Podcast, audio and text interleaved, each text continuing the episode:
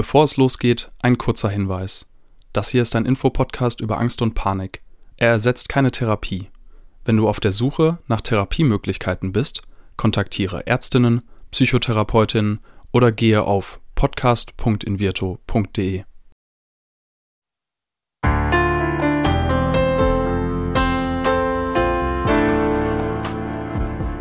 Herzlich willkommen bei Keine Panik, dem Angstpodcast von Invirto. Angst gehört zu den häufigsten psychischen Erkrankungen, ist jedoch immer noch ein Tabuthema. Damit soll aber Schluss sein. Und damit die Themen Angst und Panik enttabuisiert werden, sprechen wir in diesem Podcast mit Psychologinnen, Betroffenen und anderen Experten über Ängste, psychische Gesundheit und allem, was dazugehört. Wer nicht wagt, der nicht gewinnt. So geht jedenfalls das alte Sprichwort. Doch ist da überhaupt was dran? Müssen wir wirklich mutig sein, um zu gewinnen? Heute spreche ich mit Alina Steinkamp über Mut und warum wir so ungerne unsere sichere Komfortzone verlassen. Wir schauen uns an, was Mut überhaupt ist und wie Mut und Angst zusammenhängen. Alina erklärt, wie uns Mut bei Ängsten helfen kann und was wir aus Situationen, in denen wir mutig waren, lernen können. Natürlich teilen wir mit dir auch unsere Tipps, wie du mit einfachen Schritten üben kannst, mutiger zu sein. Ich bin Diana Huth, Psychologin und auch mir fehlt manchmal der Mut. Darum lasse ich mich heute gerne inspirieren und ermutigen von Alina Steinkamp. Moin. Moin. Herzlich willkommen zurück. Es gibt schon eine Folge mit Alina. Wer sie also richtig gut findet nach dieser Folge, wovon ich überzeugt bin, darf da gerne auch nochmal reinhören. Heute geht es um das Thema Mut. Bei uns geht es viel um Angst. Menschen haben ja vielleicht auch Angst, solche Dinge, solche Veränderungen zu tun. Also ich frage mich und dich mal ganz konkret, was ist denn eigentlich Mut? Ja, Mut ist, wenn man etwas tut, was mit einem gewissen Risiko oder zumindest mit einer Unsicherheit verbunden ist. Mhm. Genau, also ein konkretes Verhalten, mit dem man ein Ziel erreichen will und das tut, ähm, obwohl es ein erwartbares Risiko dabei gibt. Witzigerweise war ich genau gestern auf einem Kinderspielplatz ähm, mit meiner Freundin und die stand auf so einem Kletterseilpark, also eigentlich auf so einem Baumstamm mit so einem Seil zum Festhalten. Und Höhe ist nicht so ihr Ding. Und dadurch, dass sie so ängstlich war, bin ich plötzlich auch ängstlich geworden. Und dann habe ich mir gesagt, ah Mensch, ist doch eigentlich, ist doch eigentlich Quatsch. Ist doch gar nicht so hoch. Und irgendwann bin ich auch mal runtergesprungen, weil ich konnte es auch. Also es war tatsächlich von der Höhe nicht so hoch, dass wenn man runterfallen würde, irgendwas ist. Wäre ja auch schlimm als, als Kinderspielplatz. Warum sind wir so unwillig, da aus unserer sogenannten Komfortzone rauszugehen? Weil die Komfortzone was ganz sicheres, bekanntes, bequemes ist. Die ist nicht mit viel Anstrengung verbunden. Wir wissen, wie alles ist, wie es funktioniert. Ja, es ist angenehm. Es bedeutet für uns Sicherheit, in der Komfortzone zu bleiben. Und gleichzeitig bedeutete es für mich ja auch ein bisschen Spaß, auf diesem Klettergerüst zu sein. Das heißt, wir verpassen doch was, wenn wir die Komfortzone nie verlassen, oder? Stimmt. Also, um wirklich was Neues zu machen, also mal die eigenen Grenzen so ein bisschen auszuprobieren, auch was Neues zu lernen, sich ein bisschen weiterzuentwickeln, da muss man ein bisschen über die Grenze der Komfortzone hinausgehen. Was in meinem Fall bedeuten würde, ich müsste jetzt doch noch mal richtig klettern gehen, weil dann hätte auch ich, glaube ich, Schweiß auf der Stirn und an den Händen. Und sie sagte das tatsächlich auch direkt. Ich bin schweißgebadet und das in gefühlter anderthalb Metern Höhe. Wenn wir das jetzt auf psychische Geschichten übertragen, also Dinge, die uns Angst machen, wenn wir mit jemandem sprechen sollen, also wenn ich zum Beispiel beim Chef mehr Gehalt verlangen möchte oder meinem Freund, meiner Freundin, meiner Partnerin sagen möchte, hey, ähm, könntest du deine Sachen mal aufräumen und vielleicht habe ich Angst vor der negativen Konsequenz, ich könnte verlassen werden. Wie können wir denn mit solchen Situationen umgehen? Denn da ist es ja nicht so einfach, mal eben doch aufs Klettergerüst zu gehen und vielleicht den Sprung zu wagen, weil ich weiß, anderthalb Meter, da wird jetzt nichts passieren. Ja, ganz spannendes Thema. Das zeigt nochmal, wie individuell, also sowohl das Thema Angst als auch das Thema Mut ist, ne? Für mhm. etwas, was für eine Person eine große Herausforderung darstellt, ähm, ist für die andere Person noch so richtig in der Komfortzone. Ne? Und es gibt verschiedene Möglichkeiten, mhm. damit umzugehen. Bei den Beispielen, die du jetzt gerade genannt hast, da wäre es am ehesten so die Politik der kleinen Schritte. Ne? Also mhm. gucken, ähm, wenn es mir schwerfällt, bestimmte Dinge anzusprechen, zu gucken, was wäre der erste kleine Schritt in die richtige Richtung. Ne? Oder zu gucken, was wären passende Übungssituationen. Ne? Mhm. Gerade ähm, wo du das Beispiel mit dem Chef genannt hast, so ein Gespräch mal ähm, mit einer guten Freundin vorher geübt zu haben, wäre Gold wert. Hm, total. Die Menschen, die wir hier im Podcast haben und uns ihre Geschichten erzählen, berichten unter anderem ja auch davon, dass sie plötzlich Angst haben, mit dem Auto zu fahren. Jetzt stelle ich mir das total schwierig vor, da eine Zwischenlösung zu finden. Also ich kann ja nicht jetzt mit dem Bobbycar fahren, das ist ja überhaupt nicht dasselbe. Vielleicht Fahrrad fahren, aber ist also wie kann ich für mich herausfinden, was eine Situation ist, die mich jetzt vielleicht nicht handlungsunfähig lässt und was eine Situation ist, die schwierig ist, aber machbar ist. Also quasi, wo schaffe ich es, meine Grenze zu finden? Ja, also beim Thema Autofahren habe ich jetzt so eine ganz konkrete Lösung im Kopf. das wäre da wahrscheinlich nicht das idealste Beispiel. Da würde ich tatsächlich einfach zu einer Fahrschule gehen und mal mit jemandem in Begleitung wieder Auto fahren. Ne? Okay. ewig nicht gemacht habe und äh, das Gefühl habe, ich weiß auch gar nicht mehr so richtig, worauf es anfängt, äh, ankommt, dann wäre das mein so ganz konkreter nicht so psychologischer Ratschlag, ne? Ähm, mhm. Wäre auch ein Schritt auf halber Strecke, ne? Wenn mir das ähm, alleine Auto fahren, wenn ich schon weiß, das ist richtig schwierig, dann ähm, zuerst einmal in Begleitung. Dann kann ich noch mal gucken, wie das alles geht ähm, und dann wieder den Schritt ins äh, ins richtige Autofahrleben, ins richtige Fahrwasser, ins richtige Fahrwasser, genau. Ja, klasse, das ist mir gar nicht aufgefallen, also oder eingefallen. Das ist ein super Beispiel, wie wir uns rantasten können. Viele AngstpatientInnen berichten ja auch von so sehr körperlichen Symptomen oder Ängsten, plötzlich umzufallen, zu sterben, was auch immer. Die überraschen diese Menschen ja total. Wie kann ich denn da mutig sein? Kann ich da überhaupt mutig sein? Kann ich einfach das durchstehen, wie wir ja manchmal sagen? Ist das dann mutig? Ja, Mut, wie wir zu Beginn diese, diese Definition, die wir uns da einmal angeguckt haben, hat ja was mit so einer konkreten Handlung meistens zu tun.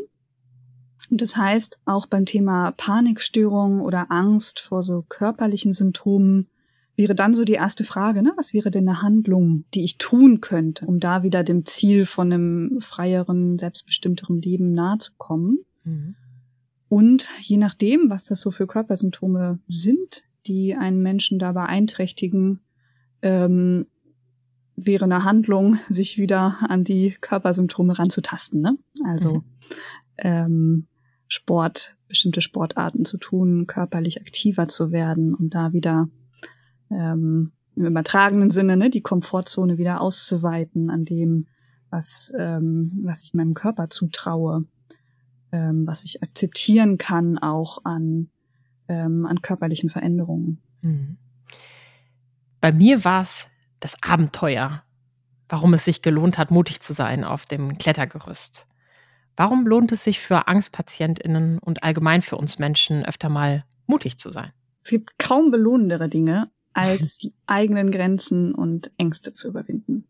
Die Erfahrung, etwas, sich etwas getraut zu haben, was man vielleicht jahrelang im Kopf hatte, ne? wo jahrelang so eine Grenze war, in dem, was man sich zugetraut hat, was man getan hat, diese Grenze zu überwinden und sich dann wieder wohler zu fühlen in unterschiedlichen Situationen, ne? freier auch sein Leben zu leben. Ähm, es gibt kaum was Schöneres. Hm.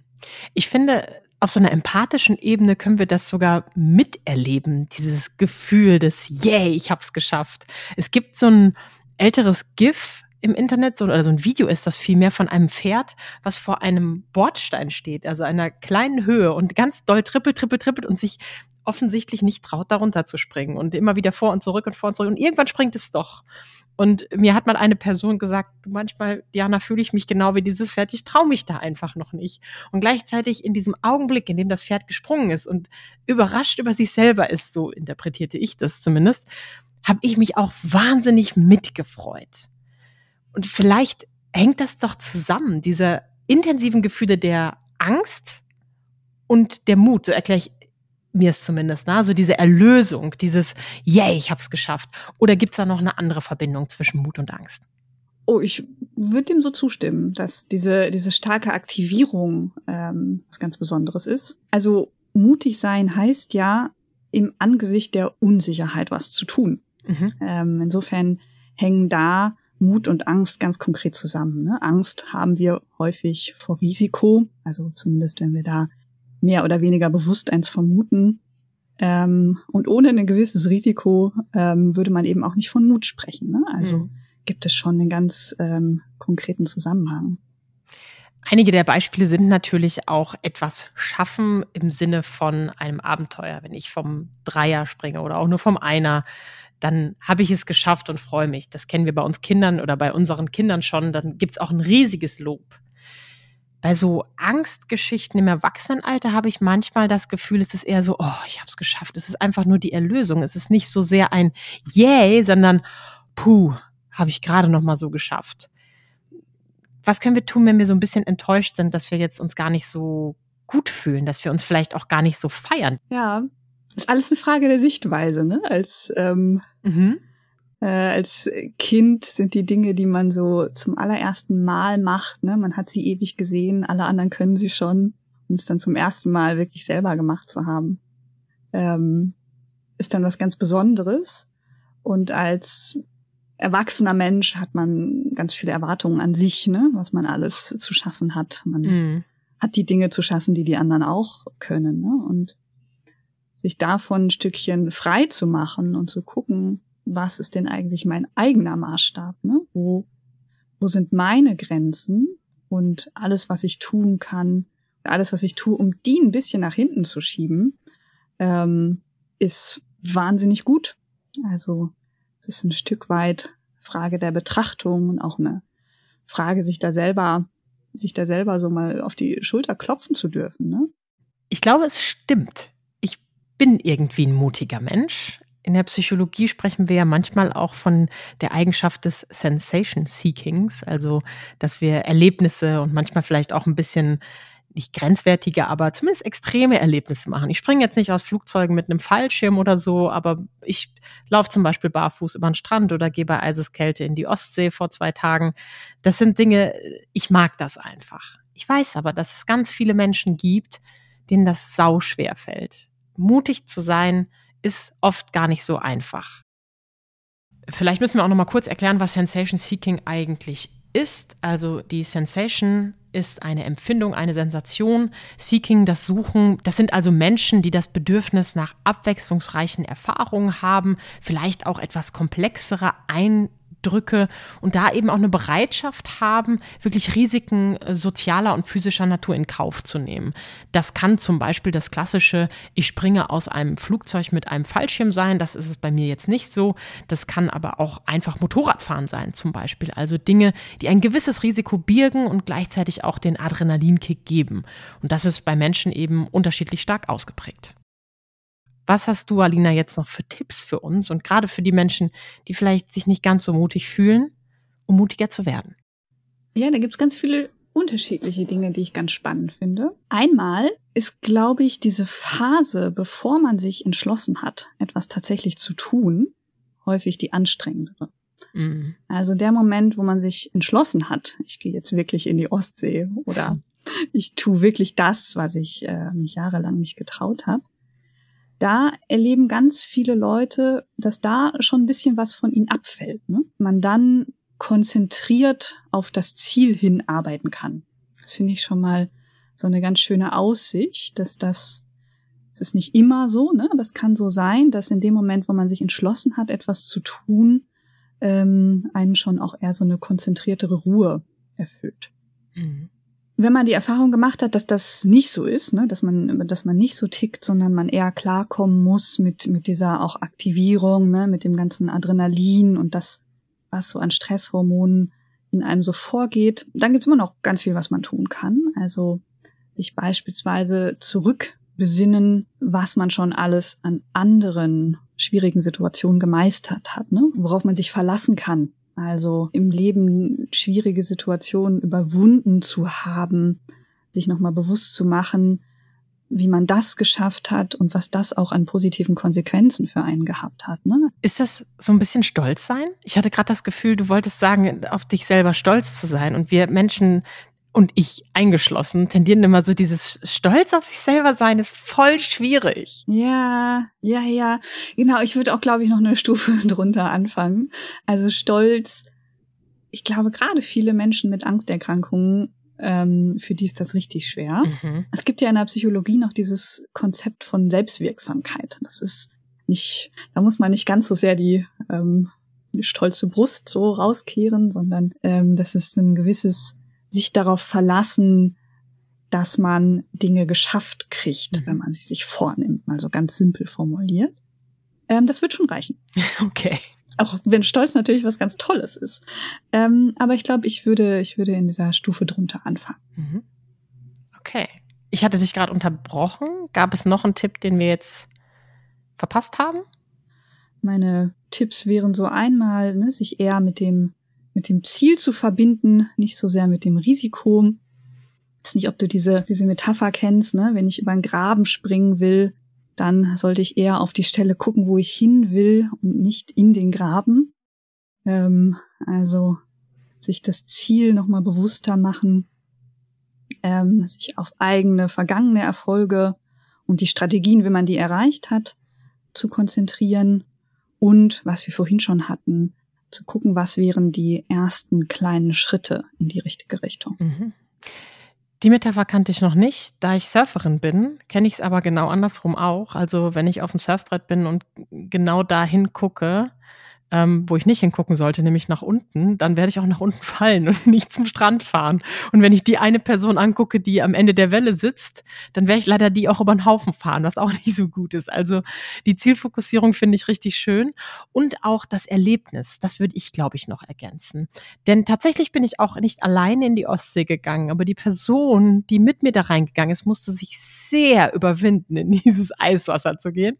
Und zwischendrin musste ich mich, musste ich mir auch anhören, was für eine Nervensäge ich bin, dass ich sozusagen äh, sie dazu ermutigt, wenn wir beim Wort bleiben wollen, mh, habe da reinzugehen. Und witzigerweise war das Fazit, dass sie das jetzt öfter machen wollen würde. Wann immer ich äh, diese Badeaktion nach meinem Lauf mache, würde sie gerne mitkommen, wenn sie mich sowieso begleitet. Von daher, ähm, ich finde das tatsächlich spannend, dieses ich erlebe, wie es sich anfühlt, wenn ich mutig bin zu nutzen, um es beim nächsten Mal mit einer höheren Wahrscheinlichkeit auch wieder zu machen. Das heißt, wieder so ein bisschen dieses nicht unbedingt durchstehen, sondern einfach mal machen. Kannst du es bestätigen? Ja, absolut. Ähm, es ist ja auch ein sich sich gewöhnen ne, an das, was ähm, was man sich da getraut hat. Also durchaus auch sich an diese Aufregung zu gewöhnen und zu wissen, okay, das ähm, kann, wenn ich es ein paar Mal gemacht habe, sich auch wirklich schön anfühlen. Ne? Menschen mit dem Sensation Seeking, die haben das in einer größeren Form, ne? Die, die, äh, für die spielt es eine große Rolle, genau das zu erleben, ne? Das, äh, die Adrenalin, Aufregung und das ja. Adrenalin und die Erleichterung danach. Aber auch wenn es einen gar nicht um um richtig krasses Sensation Seeking geht, sondern nur um Dinge im eigenen Alltag äh, verändern zu wollen. Auch da kann man sich daran gewöhnen, ne? an dieses, okay, ich bin jetzt aufgeregt, aber ich weiß, ähm, wenn ich das hingekriegt habe in 10 Minuten, in 15 Minuten, dann kommt so ein Gefühl der Freude oder der Erleichterung auf. Mhm. Glaubst du, dass es dafür hilfreich ist, beispielsweise mit mir in die Ostsee zu gehen und zu merken, hey, diese Kälte, wenn ich mich daran gewöhnt habe, ist vielleicht doch auch ganz aufregend und schön und nicht nur gruselig kalt, dass ich dann in einer anderen, vielleicht eher psychischen Angstsituation die Chance habe zu sagen, hey, ich weiß, dass ich in solchen Situationen zwar sehr aufgeregt bin, häufig habe ich jetzt allerdings schon zum Beispiel im Eiswasser gemerkt, dass das irgendwie auch vorbeigeht. Also könnte es tatsächlich für jemand mit einer Angststörung hilfreich sein, mit mir in die Ostsee zu gehen. ja, spannende Idee. Mal gucken, wie viele Leute sich bei dir melden, um dann mit dir in die Ostsee zu fahren. Ja, aber absolut. Das ähm, sich überhaupt daran zu tasten, ne? an dieses Gefühl von, ich traue mich etwas, was außerhalb meiner Komfortzone liegt. Ähm, da könnte es ja eine Strategie sein, ähm, das durchaus mal quasi auf einem anderen Spielfeld auszuprobieren. Und da ist ähm, die Ostsee bei den aktuellen Temperaturen auf jeden Fall ein Spielfeld, ne, was irgendwie aufregend und ein bisschen sich ein bisschen auch nach Unsicherheit und ähm, körperlich viel Aktivierung anfühlen wird. Also keine schlechte Idee. Und zum Abschluss möchte ich auch nochmal sagen, dass natürlich auch Momente geben wird, wo wir uns selber eingestehen, dass es hier so nicht klappt. Was auch passiert ist, ist, dass ich ganz mutig gedacht habe, ich laufe barfuß am Strand, weil ich zum Beispiel an anderen Stränden, gerade im Urlaub, im Sandstrand barfuß gelaufen bin. Jetzt war aber die Stelle der Ostsee wahnsinnig voll mit Steinen und mit Steinen bin ich total empfindlich.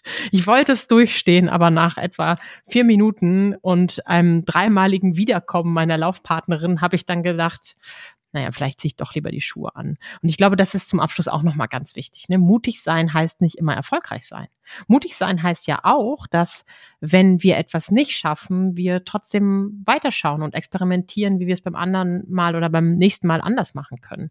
Wie sind deine Erlebnisse mit solchen Situationen? Also wenn wir das Gefühl haben, ich war doch jetzt mutig und jetzt habe ich es nicht geschafft, jetzt mache ich es erst recht nicht. Was können wir dann tun? Ja, das ist ja total schlau. Also, dass du, während du etwas tust, auch guckst, ist es eigentlich gerade das Richtige. Mhm. Ähm, also es geht im Leben ja nicht darum, auch jegliche Art von unangenehmer Erfahrung aufzusuchen oder jedes Risiko einzugehen, nur weil es ein Risiko ist und es gut ist, Risikos einzugehen, sondern auch zwischendurch zu gucken, ist es jetzt gerade eigentlich wirklich ähm, schlau, dies und das zu tun? Ähm, und währenddessen sich auch dagegen entscheiden zu dürfen ähm, finde ich eine ganz, äh, eine ganz wichtige Kiste. Mutig sein lohnt sich. Und Angst und Mut hängt zum Beispiel deshalb zusammen, weil die Aktivierung in unserem Körper ganz schön hoch sein kann. Das Gefühl, wenn wir etwas schaffen, von dem wir eigentlich geglaubt haben, dass es vielleicht schwierig werden könnte, wenn wir also an unsere Grenze gehen, das hilft uns Selbstwirksamkeit, so hat Alina es gerade genannt, aus psychologischer Sicht zu erleben, also was wir selber aus eigenem Antrieb schaffen können. Und das ist eins der schönsten Gefühle, die wir als Mensch haben können. Ich finde, das hast du ganz wunderbar beschrieben. Und auch wenn wir es mal nicht schaffen, also das Gefühl haben, gescheitert zu sein, dann können wir uns vor Augen führen, dass auch das dazugehört, überhaupt nicht schlimm ist, sondern etwas ist, was genauso neben der Angst und neben allem Mut und neben aller Freude da sein darf. Ich danke dir ganz herzlich für deine Ausführungen heute zum Thema Mut und freue mich schon jetzt auf das nächste Mal. Alina Steinkamp. Dieser Podcast wird präsentiert von Invirto, der Therapie gegen Angst. Wenn auch du oder jemand aus deinem Umfeld unter Ängsten leidet, dann kann die Invirto-Therapie eine mögliche Hilfe sein. Erfahre unter invirto.de mehr über die erste vollständig digitale Therapie gegen Angst. Wenn euch die Folge gefallen hat, abonniert unseren Podcast und seid auch das nächste Mal wieder dabei, wenn es heißt Keine Panik, der Angst-Podcast.